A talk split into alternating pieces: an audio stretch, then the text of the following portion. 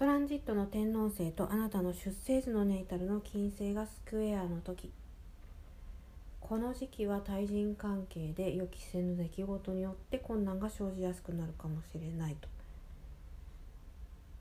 でそのためにストレス溜まりますよねその予期せぬ出来事っていうのは人間ね。だから新しい人間関係を求めたくなるんですよ。で今までこうとはこう全然違うタイプの人と仲良くなるんだけどそれはやっぱりまた一緒にいると慣れが生じてくるので人間そうするとまた飽き飽きしてきてしまうと、まあ、そんなサイクルですね。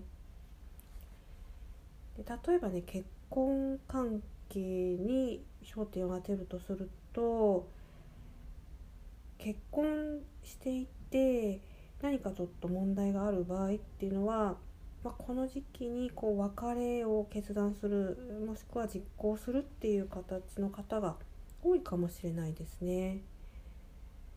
でその場合っていうのはこうやっぱりあなたがもしかすると、まあ、結婚している相手以外の人に魅力を感じるとかあるいはその逆もあってあなたの配偶者の人が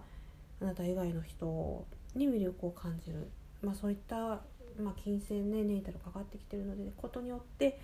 結婚関係に別れ別離が生じやすくなると。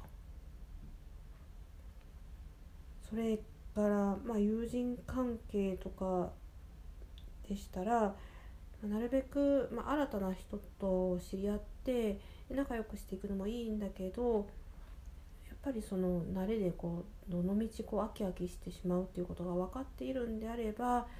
できればこう今ある関係で問題が生じているところがあるんだったらそちらを先に改善をした方がうまくいきやすいんではないかなというふうに思います。